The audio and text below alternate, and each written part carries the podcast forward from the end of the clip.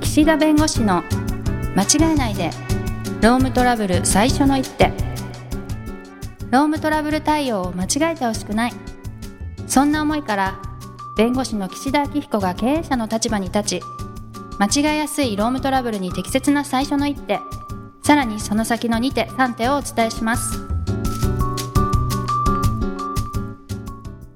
皆さんこんにちは弁護士の岸田明彦ですこんにちはナビゲーターのとちおえみですさあ都庁さん今日もよろしくお願いしますよろしくお願いします私うんどうしたどうした 急に私っ私てねどうしたんですか、散歩を始めたんですよ散歩朝の散歩ちょっと早めの早め朝朝速度早めのやつあ競歩じゃな競歩ねちょっと違うウォーキングって感じじゃちなょっくてと本オ当にリ散ンピ歩でッすク意識して私も競 歩間に合う、間に合わない、うん、いやいやなんか常にスマホ持ってて、うんなんかこう見たり、はいはいはいはい、はい、インプットばっかりだから、であとまあ書くにもわーって書くのでじゃあ考散え歩しながうらん声出してる、違う 何何アウトプットねあどういうことじゃなくても考うブツブツえ言いるながらかんあインでもアウトでもない考える時間へをえ作りたくて、うん瞑想寝ちゃうんですよはいはいはいだから散歩がいいなと思ったらうんすんごいいろんな、あのアイディアっていうかいろんなことがこうぐちゃぐちゃぐちゃぐちゃ考えるからこれはいいなと思いまえした何時ぐらいですか朝は朝まあその日によりますけど7時台とかええかな早いねそうそうですかでもえそれご飯食べてから食べるご前飯の前ですねああ、に行ってます最近えー、どうそでうすかなんか岸田さんがこうアイディアが湧く時とかってあります、うん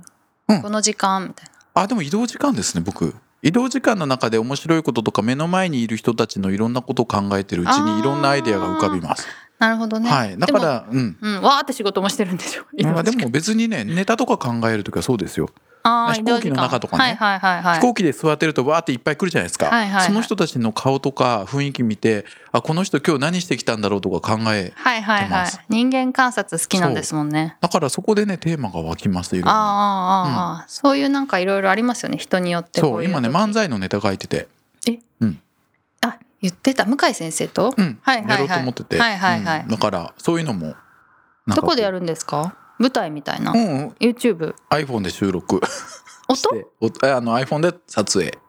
ああ動画で。動画でで YouTube YouTube かなわかんないけどまだ楽しみ。そううん。全然向井先生がね乗り気じゃないの？「えちょっとえ本気でやるの?」 って「岸田君ノリで言ってたのじゃないの?」って言っ てて冗そ談だと思ってたって。したらなんかもう台本できて送ったらあの若手の弁護士に「岸田君が本当に台本書いてきてこれは本気でやるつもりだ」って言ってね どうしようみたいな。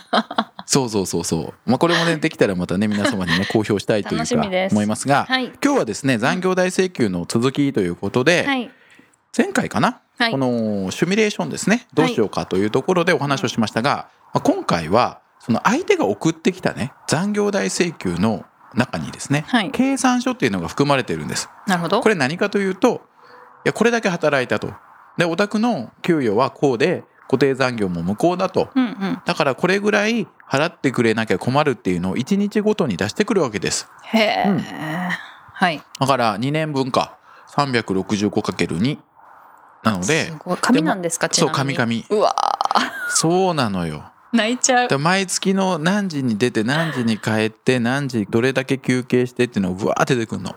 相手も大変ですけど読むのも大変ですうね。ん。うん。でまあ弁護士がついてやってくることが多いんですけど、ね土壌さん感覚的なものでいいんですけれども、はいその向こうの弁護士が作ってきた残業代計算のね、うんうんまあそのシートというか、はい。まあエクセルかなんかで作るんでしょうけど、はいそのどれぐらいね間違いがあると思いますか。えー、嫌だそんなの。え感覚で？感覚でいい。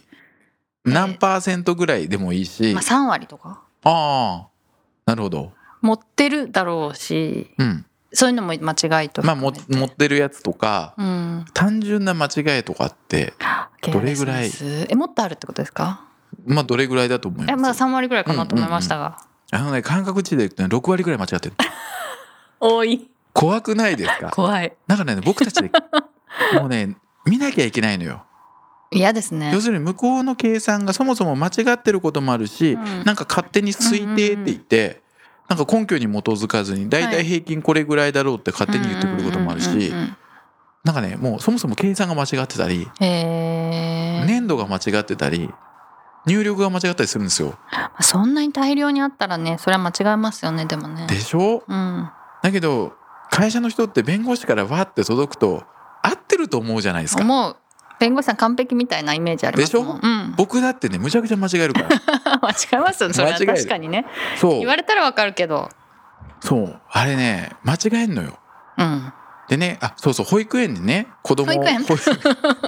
保育園のね子供を送る時にね、はいなんかその日の日記帳みたいなのあるんですよありますね先生にその家庭での様子を伝えるってやつうん、書ねき、ますねで、まあ、たまに僕書くんですよえらい休みの日の明け偉いの拍手ね、 はい、ねあ明けの休みので、うん、もうねピーポーピーポ ーねこれね明けの休みがね、すいませんはいあるんですけど、はいそれで書くんですけど、偉いですねでまあ書くじゃないですか。うんでね夜書いたんです。はいで翌朝持って行ったらうね、んうちの妻がですよ、うんその僕が書いたその申し送りというか、はいあれをね赤ペンで直してんすよ。えすごい赤ペンでこう漢字間違い、うんそうえそれを持ってどう思ったんですかあ弁護士でも漢字間違えるな そういうこと そうしかも言ってくれればいいのになんかね勝手に赤ペン先生みたいに直してるから先生恥ずかしい恥ずかしい可愛いですねいや間違えるんですそうですねそうですよだから絶対にチェックしてほしいんですで社労士の先生とかがね、例えば会社の人から「いやこんなの届きました」って言って見る時あるんですけど、はいで社労士の先生は残業代計算慣れてるからあのどこが違うかを見てくださること多いんですけれども、はいまあそうであってもですねとにかくまず間違いがないかを見るとうんいうことです。はい大変じゃあ例えば例えばどこを見るかえっていうことですよ届いたやつね。うんでまず最初に見てほしいのは請求期間なんです。ああはいはいはうんい、向こうが請求してる期間がその時効の2年よりも前のものがあるかないかっていうのを見てほしいんですね。確かにそこ計算しちゃったらもう、うん、だから3年分とかに、そうでねすねうんなってて3年分払うことを前提に交渉するのもおかしいから、あーそこは見てほしいのと、うんはいこれちょっと微妙なところなんですけど締め日締め日ってわかりますえ給与の締め日ああ、うんはいはいはいだから末締めの翌10日払いとかあるわけあですよ、はいはいそうするとね若干ずれるんですようんその時効締め日が間違ってるうんとねあの締め日がね、間違ってたりそのいつからいつまで2年間のねカウントの仕方がねあるんだけど、あーそのその日から2年じゃないの最後の給与支払い日から、まあ、2年経過してることが大事なのははははそうはい、だからこの配信が4月の1週目なんで、うん、例えば4月1日にね残業代請求したとはい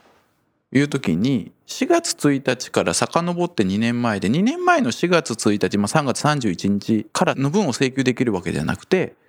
4月1日の時点で2年を経過してない給与の支払い日ということになるんです。うんなのでその会社が10日払いであれば4月10日の支払いはまだ2年経過してないわけですよ。だって今4月1日でしょ ?2 年前の4月1日の時点ではい4月10日っていうのは2年より手前というかこっち側だからこっち側っておっちゃうなんで入ってるってことですね入ってるが2年に入ってるからはい、その4月10日払いのものはまだ生きてるわけです。働いたのがそれより前の3月であって3も月1日であってもね、うんうんでも4月そう10日に払う分は有効っていう有か効というかまだなねるほど時効にかかってないんですよだからおー向こうが4月1日からしか請求してきてなければむしろラッキそれは黙っとくっていうかーうん別にねあの民事だから請求するかしないかは労働者側の自由だからはいはい別にそこ請求しないっていうんだったら別にこっちから言う必要はないんだけどうんうんだから若干ずれるんですよなるほどだから締め日がいつでいつ支払いでそれが分かればいつの稼働分労働日からが時効にかかってないかっていうのが出てくるんでまあ、そこをねちゃんと見るあということで大幅に請求期間がずれてるかずれてないかの問題と、はいその締め日と支払いと稼働日が、まあ、若干ずれるのでそこをちゃんと見るとーうんういんうことですね。はいであとは向こうがねうん始業時間としてどの時間使ってるかっていうのを見ます。はいタイムカードなのか日報なのかそれとも本人の記憶なのかねうんうでんその辺も見ますしあとね単価ですよ単価。はい時給ってことですかうんうん基礎単価っていうね、はいこの間も出てきましたけど、そうですね残業代計算をする時の単価ではい結構何でもかんでも入れておられる先生がいらっしゃるわけです。単価を計算すそるうたそめうにそうそうそう、はいな本来除外できるものっていうのがあるんですけど、うんまああ、家族手当とかーね、はい。住宅手当とか、うんうん。でちょっとまあ実質がちゃんとないといけないというかね、うんうん家族手当と言いながらうん全然家族いない人も一律で払ってるとかダメなんですけどあ そういうのちゃんと家族の人数に応じて払ってらっしゃるのになぜかそれも基礎単価に入れてるケースとかもあるんで、はい。何を単価に入れてるかこれ絶対見てほしいですね。なるほどね。ははい。であとは固定残業代が入ってるか入ってないかって前回ちょっと話しましたが、うんうん。向こうは入れてきてるのか外してるのかも見てもらう必要があります、そしてですね逆に多いのがその週40時間を超えた残業代とか法定休日とか深夜とかの割り増を請求してきてないことがあるんですあ、間違ってんのそうへえ。週40時間を超えて働いた場合って残業代1.25つけなきゃいけないですね、はいはいはいあの基本原則だとすると1.25倍にしなきゃいけない。うんうんはい。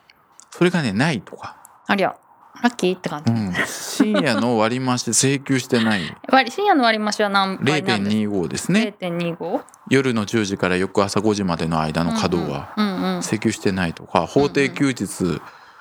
一切請求してきてない休日だとうん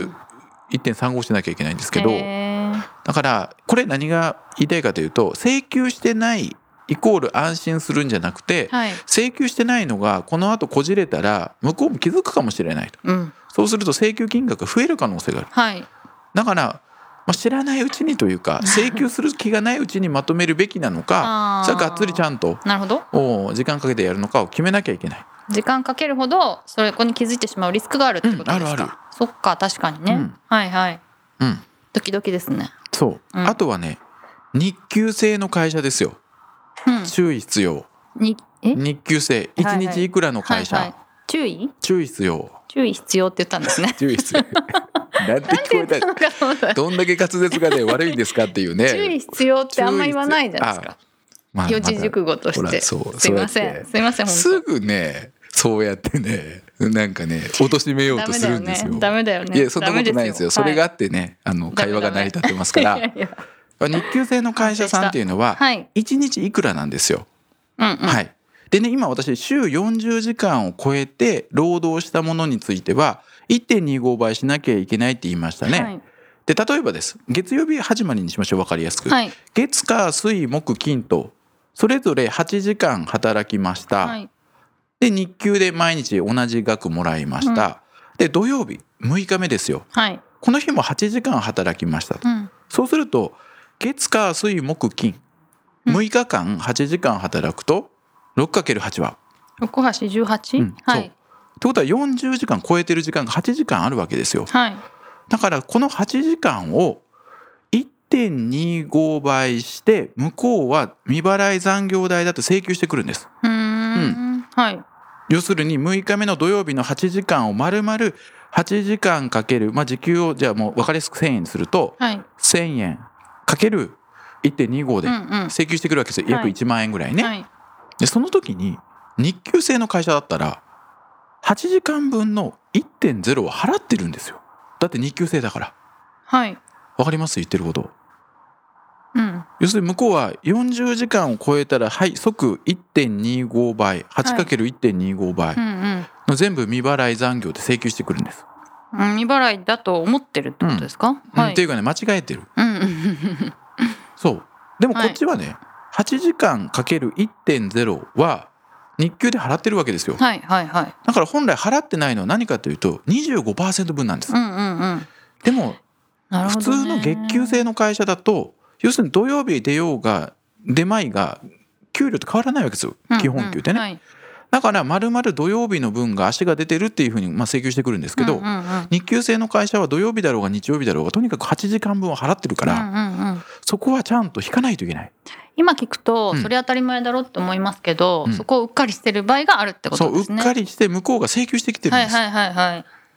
えー、気づきづらそそうう。うんで慣れてないとね請求してこられる弁護士の方がいるんで、はい、まあそれ払ってますよって言うじゃないですか、うんうんとねこれがねもうややこしいんですよややこしいというのははい、労働者側の弁護士さんからしたら自分のミスなわけですようん、恥ずかしい。でもそしたらね額減るわけじゃないですかはい。でも労働者依頼者の方はもらえるものと思ってホクホクしてというはいはかい期待してるわけですよ、うんうんだから急になんか下がるから、はい。納得しないっていうかねなんでこんなに下がるんですかってねあー揉めるんですよ気持ちの問題ね。はい。もともとそこ間違えずにちゃんと計算してればもともともらえる金額の想定金額が低くなるから、うん、まとまりやすいんだけど期待もしてないそかうら。間違ってね大きな金額出しちゃうとなんでそんな半分以下になるんですかとか言ってね和解がしづらくなるんで嫌ですね。そうぜひお互い ね僕も間違えるから人のこと言えないんで間違えるんでお互いが間違えない方が依頼者との関係でもそうだし、うんまとまるという意味でも大事なのでう、んうんうんぜひその日給制の会社さんの40時間超えのところは過剰に請求されてないのかきちんと確認をしていただいた方が良い。労働者側の弁護士さんがってことですうよね。ん、でこっちの受ける方も間違いですよ払ってますよってちゃんと言わないとはいはい。多く払っちゃうことになります。うんうん。わはい、かりました。ということなので、はい今回このぐらいにしまして、はいまた次回またこの話をかまた次々回ねこの話をしたいと思いまわかす。りました。はい、ありがとうございました。ありがとうございました。今回も番組をお聞きいただきありがとうございましたロームトラブルでお困りの方は「ロームネット」で検索していただき柿椿経営法律事務所のホームページよりお問い合わせください